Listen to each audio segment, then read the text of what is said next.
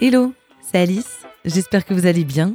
Je suis ravie de vous retrouver pour ce premier épisode de notre podcast Women at BCG. Quelle est la réalité du travail dans un prestigieux cabinet de conseil? Comment maintenir un équilibre entre vie professionnelle et vie personnelle au quotidien? Comment évolue-t-on dans cet univers en tant que femme? Voilà beaucoup de questions auxquelles on va tenter de répondre avec mes invités, des talents féminins aux profils variés qui chaque jour, à leur manière, façonnent leur parcours de carrière. Alors que vous soyez étudiante, jeune diplômée ou expérimentée dans le monde du travail, vous découvrirez, à travers ces témoignages sincères, inspirants et toujours passionnés, qu'au BCG, il n'y a pas de modèle unique, et c'est ce qui fait la force des équipes et du groupe. Aujourd'hui, j'ai rendez-vous avec Sophie. Elle est project leader ou chef de projet. Elle a rejoint le BCG il y a 4 ans en tant que consultante, après plusieurs années à exercer le métier d'avocate. Bonjour Sophie. Bonjour Alice. On est ensemble aujourd'hui pour découvrir ton parcours, pour parler du métier que tu exerces au, BCG, de comment tu vis ta carrière euh, au quotidien. Avant d'entrer dans le vif du sujet, j'aimerais savoir un petit peu d'où tu viens. Euh, qu'est-ce que tu as fait comme études? Moi, j'ai fait euh, des études dans une école de commerce et des études de droit. J'étais à, l'ESSEC et à l'issue, euh, j'ai passé le barreau. J'ai fait l'école de formation du barreau et je suis devenue avocate. Qu'est-ce que tu retiens de tes années d'études? Je retiens qu'il y a plein de choses qui sont intéressantes et que j'avais une curiosité euh, et une envie de connaître euh, plein, plein, plein de, de mécanismes, différents sujets, comprendre euh, plein de choses et que finalement le choix de me concentrer sur une seule d'entre elles n'était pas forcément le bon pour moi. C'est aussi comme ça que je suis arrivée à la conclusion après que finalement j'avais aussi envie de faire autre chose que du droit. D'accord, bon, on va y venir. Hein. Mais euh, j'aimerais bien revenir un petit peu sur euh, tes années en, tant qu'avocate, une fois que tu as passé le barreau. Donc, tu as exercé ce métier pendant combien de temps? J'ai exercé ce métier pendant quasiment six ans. Je faisais du droit des affaires, euh, des fusions-acquisitions, donc dans un grand cabinet anglais qui s'appelle Linkletters. j'ai jamais fait autre chose, c'était vraiment ça que je voulais faire. Je me suis éclaté pendant un certain nombre d'années euh, à faire ça. Et qu'est-ce qui t'a plu euh, dans ces, dans ces expériences-là, dans ces années-là? C'est du boulot qui est très intense, on demande beaucoup.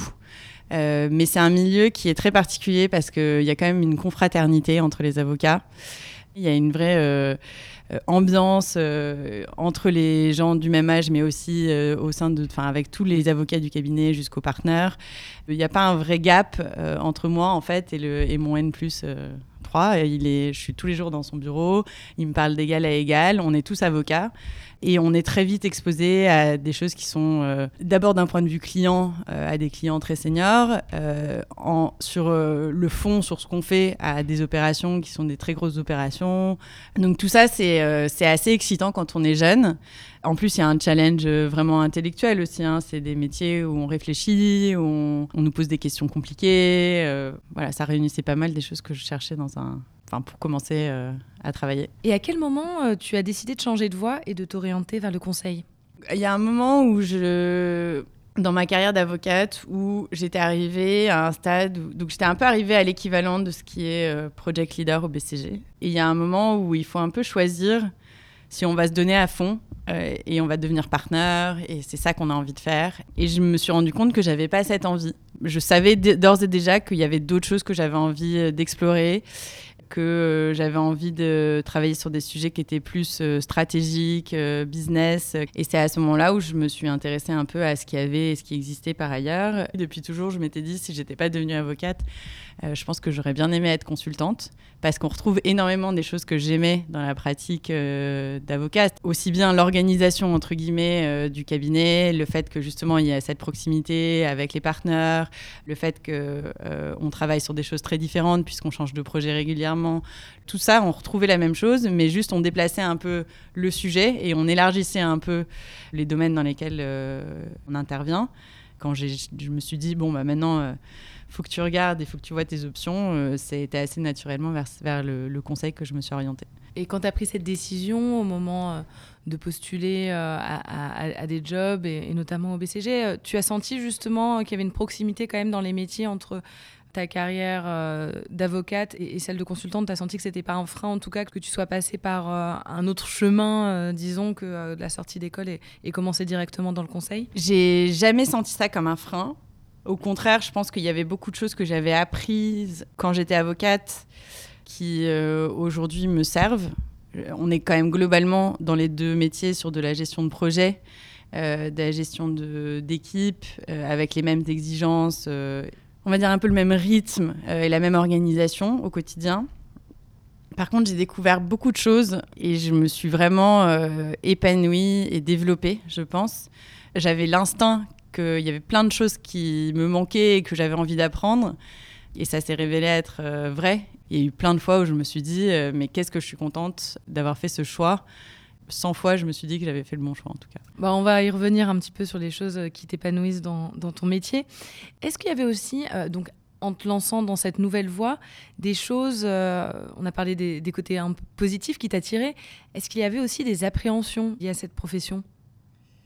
J'aime pas trop m'attarder sur mes appréhensions, mes peurs, parce que je sais que ça peut être rapidement bloquant. J'avais pas beaucoup d'appréhension au-delà de je commence un nouveau travail à un âge où j'ai déjà appris plein de choses euh, et où il va falloir que je fasse preuve euh, d'une humilité et d'une envie d'apprendre à nouveau comme euh, j'avais pas eu l'occasion de le faire depuis quelques années. J'avais vraiment l'impression, avant d'arriver, d'aller dans un univers qui m'était familier. Par contre, ça a été un moment qui a été un peu particulier pour moi parce que quand j'ai décidé de venir au BCG, j'ai par, par ailleurs appris que j'étais enceinte. Et donc, j'ai fait tout le processus de recrutement euh, enceinte. Et euh, du coup, euh, ça a été, le moment où j'ai rejoint le BCG, c'était aussi la première fois que je revenais travailler en tant que maman. Et donc là, pour le coup, j'avais pas mal de sujets qui m'angoissaient, mais qui n'avaient rien à voir avec le BCG en lui-même, mais plus juste moi, comment est-ce que ça allait se passer pour moi et comment est-ce qu'on organisait sa vie quand ah on était maman. Quoi. Ah oui, donc c'est euh, effectivement euh, assez challengeant comme période. Justement, oui, je voulais te demander un petit peu comment ça s'était passé cette arrivée au BCG. Parlons tout de suite hein, de, de, ces questions euh, de femmes, puisque c'est aussi le but de, de, ce podcast. Le fait que, que tu reviennes de congé maternité en même temps que tu prennes un nouveau poste? Comment ça a été accueilli par les équipes et comment on t'a accompagné dans cette période euh, un peu particulière? Moi, j'ai été accueillie euh, comme tout le monde qui arrive euh, au BCG. Donc, c'était quelque part une chance parce que quand on arrive, on est bien accompagné dans l'intégration. On est assez entouré, on est staffé sur des cas où on prend le temps de nous expliquer comment les choses fonctionnent. J'avais la chance d'être dans une structure familiale où mon compagnon, lui, était son propre patron. Il avait son entreprise. Il était à la maison. Et donc ça, ça m'a beaucoup facilité la transition. Te voilà donc euh, consultante au BCG. Qu'est-ce qu'on apprend en premier lieu dans ce métier? Alors en premier lieu, on apprend euh, à faire son boulot de consultant. Quand on vient d'un milieu totalement différent, on apprend qu'est-ce qu'on attend de nous, après avoir un peu pris ça en main, hein, qui est un peu quand même le fond du, sujet, euh, on apprend aussi qu'il y a une, une, manière de travailler au BCG euh, qui fait partie intégrante de ce qu'on doit savoir faire une manière de s'organiser, une manière de prioriser, une manière de...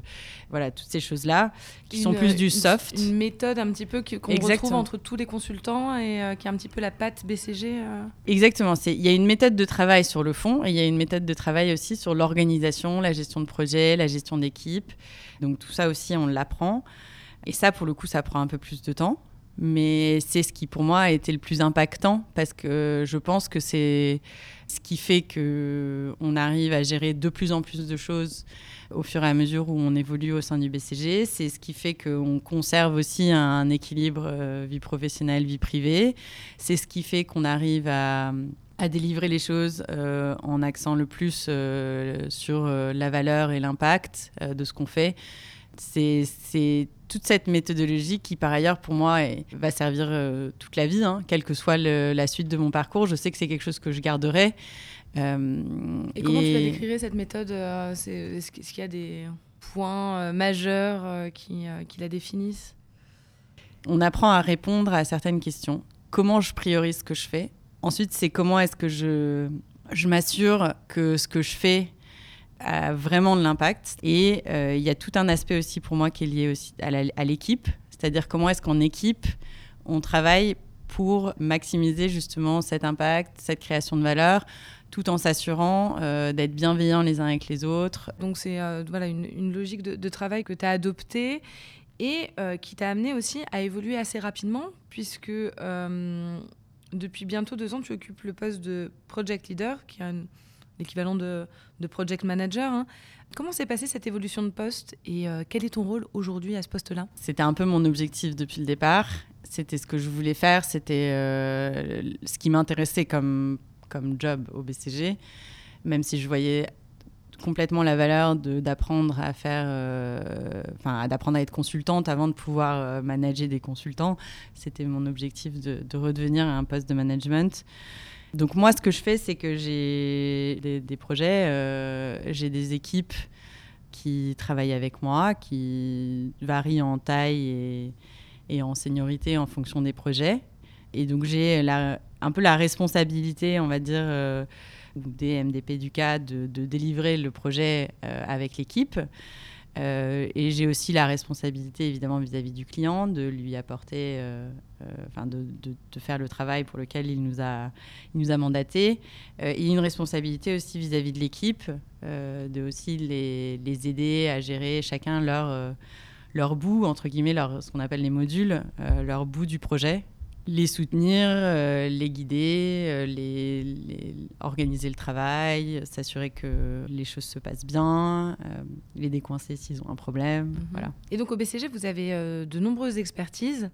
Quels sont les sujets sur lesquels tu as été amenée à travailler, d'abord en, tant que consultante et aujourd'hui en tant que project leader? Alors moi, j'ai fait plein de projets différents. C'était aussi ce que je venais chercher au BCG, c'était le fait de travailler dans plein d'industries, sur plein de sujets j'ai fait euh, des cas de stratégie euh, au début. Euh, mon premier cas, c'était un, cas de stratégie dans la, la santé digitale. Il y a plein de formes différentes de projets au BCG et moi j'aime bien le fait d'être dans des projets un peu plus longs où on a vraiment le temps de, bah, de tisser des liens avec les clients, de, de, rentrer un peu plus en profondeur dans l'organisation avec laquelle on travaille. J'ai fait un assez long projet dans l'industrie euh, minière. J'ai fait aussi un, et ça a été celui qui pour moi a été un peu transformateur, j'ai fait un assez long projet euh, de transformation agile dans une boîte euh, d'informatique, la filiale informatique d'une très grosse banque française. Ça a été un peu transformateur pour moi parce que ça a été le moment où j'ai choisi aussi la pratique dans laquelle j'avais envie d'évoluer. Euh, qui est la practice qui s'appelle TIE, qui est Technology Advantage, qui est une practice qui focus justement euh, un peu cross-industrie sur tous les sujets euh, liés à la technologie. C'est aussi comment on accompagne les gens dans les transformations qui vont avec les transformations techniques. Et donc notamment ce projet que j'avais fait, qui était un projet de transformation agile, qui est en fait une manière de travailler différente euh, pour les boîtes de technologie. C'était un projet vraiment en people, c'est-à-dire pas... Euh, il y avait aussi un, pilier euh, tech, mais il y avait une grosse partie qui était accompagner les gens dans une nouvelle manière de travailler au global dans l'organisation. C'est ce qui te plaît le plus, ça m'a, cette partie-là ça m'a pas mal plu, ouais. Mhm, mm. mhm. Aujourd'hui, qu'est-ce que tu préfères dans ton travail Encore aujourd'hui, je pense que ce que je préfère, c'est euh, combien j'ai l'impression d'apprendre tous les jours. Euh, avec, euh, avec les équipes du BCG, aussi bien avec les, les, MDP avec lesquels je travaille, qui souvent m'impressionnent dans leur capacité à comprendre, synthétiser et, euh, et, avoir le bon, la bonne vision ou la bonne idée, la bonne manière de la bonne hypothèse de travail, etc. Donc j'apprends beaucoup au-dessus, mais aussi des équipes avec lesquelles euh, je travaille.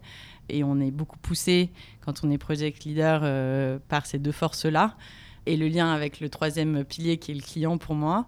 il y a aussi le fait que ça reste une boîte qui est très très grande, mais qui est quand même un sentiment d'être à taille humaine et ça, c'est parce que je pense qu'il n'y a pas beaucoup de limites euh, hiérarchiques entre euh, les consultants, les partenaires, euh, les PL.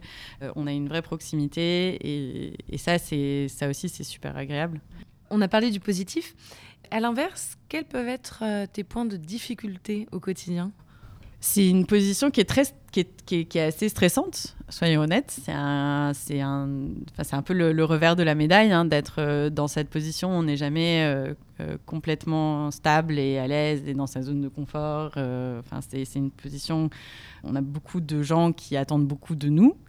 C'est un métier qui est aussi exigeant et c'est vrai que par rapport à ce dont on a parlé tout à l'heure et donc de conserver, d'arriver à conserver un équilibre vie pro, vie perso, et justement, pour conjuguer euh, le côté vie pro euh, et, vie perso, est-ce qu'il y a des initiatives, des choses qui existent au BCG pour euh, vous accompagner? Il y a plusieurs niveaux de réponse. Il y a un, au global, je pense que cette, cette méthodologie dont on a parlé au début, c'est ça qui est pour moi qui a le plus d'impact au quotidien. Parce que d'apprendre à gérer, c'est ça qui fait que de manière un peu sustainable, je pense, on, arrive à le manager. Après, il y a des choses spécifiques, euh, justement, qui sont pour moi, euh, qui ont vocation à aider les gens justement dans cet euh, apprentissage et ce maintien d'un équilibre vie perso vie pro.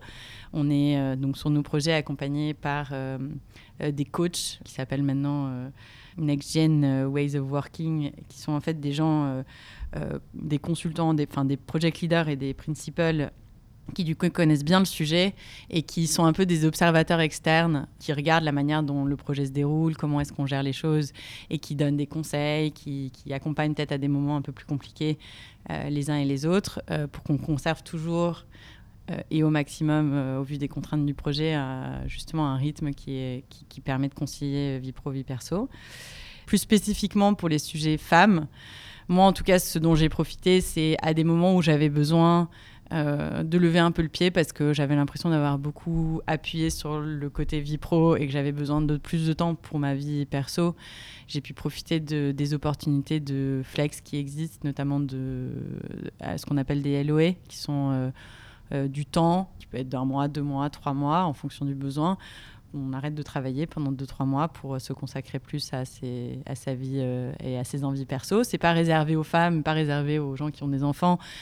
Euh, mais pour moi, ça a été un moment aussi privilégié où j'ai pu bah, consacrer beaucoup de temps à ma fille après un moment où je lui avais peut-être moins consacré de temps.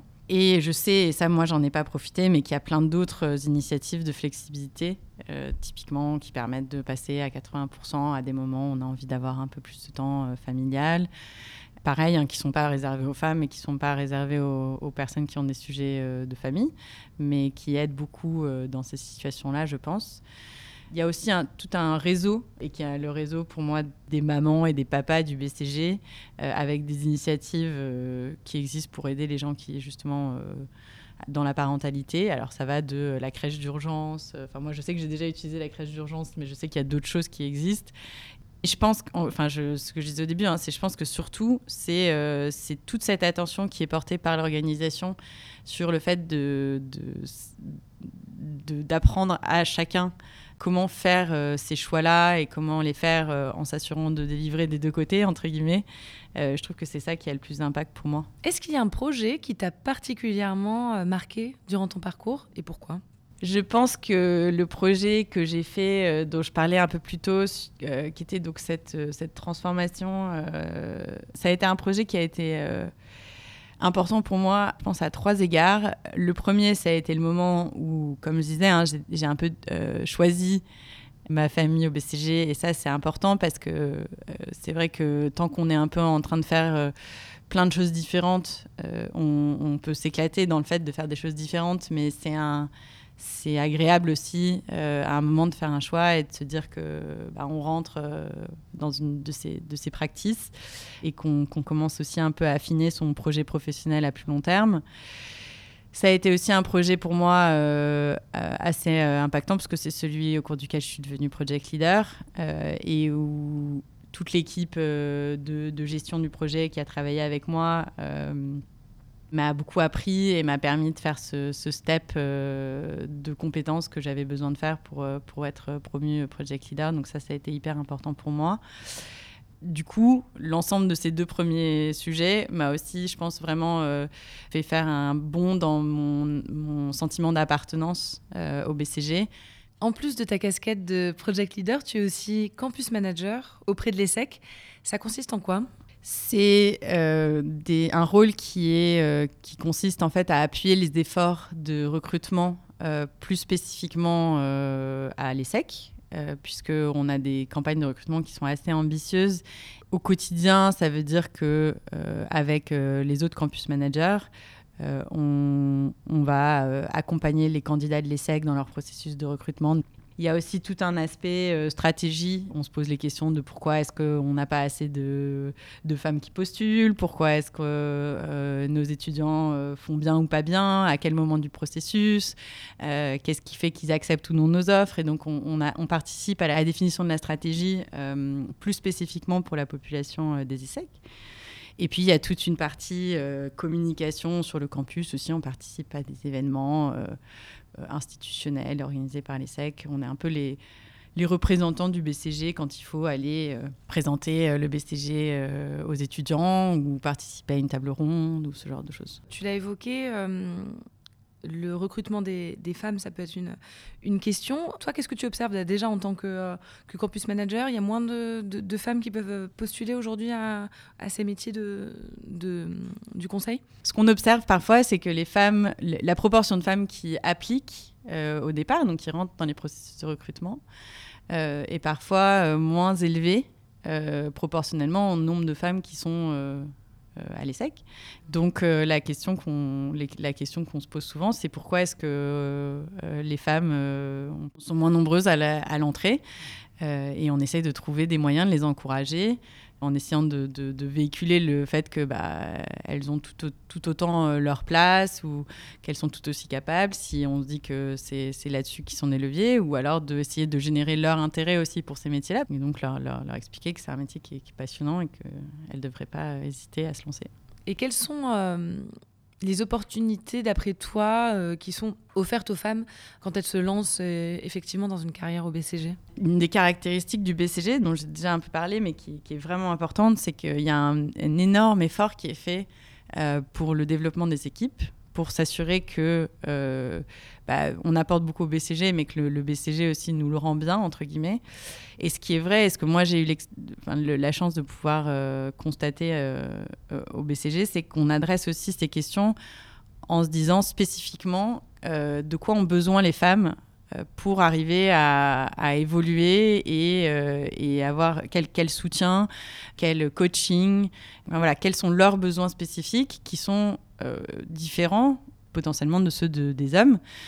Et donc il y a des initiatives euh, comme de, euh, formation spécifique. Il y a aussi du coaching aussi un peu qui est, proposé à un niveau, surtout quand on arrive à un niveau un peu plus senior.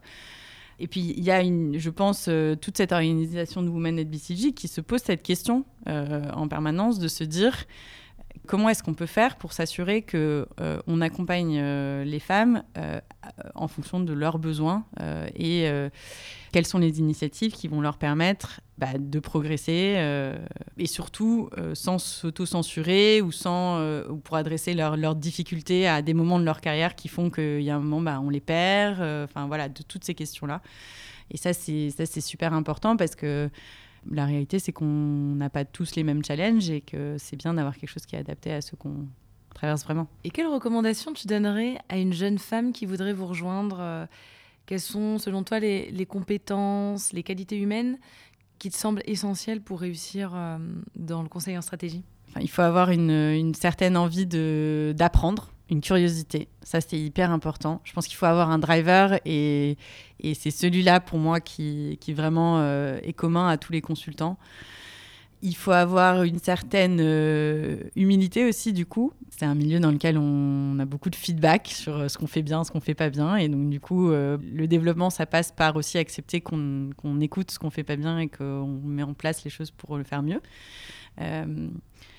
Je pense qu'il faut aussi avoir euh, une certaine empathie. C'est un métier où on est quand même au contact, c'est un contact très humain. Il faut être, en tout cas, avoir un intérêt pour, euh, pour les autres et, euh, et, un certain niveau d'empathie. et pour toi, c'est quoi la suite? Quels sont tes projets et tes envies pour ces prochaines années? De continuer à évoluer dans, dans l'organisation à prendre des nouveaux rôles et, et, des nouveaux challenges, de continuer à développer aussi mon expertise dans, la pratique dans laquelle je suis et peut-être trouver, on, a, on a des, des practices donc, qui sont aussi des practices industrielles et donc peut-être trouver aussi une industrie qui m'intéresse particulièrement et dans laquelle bah, je, me, focalise un peu plus.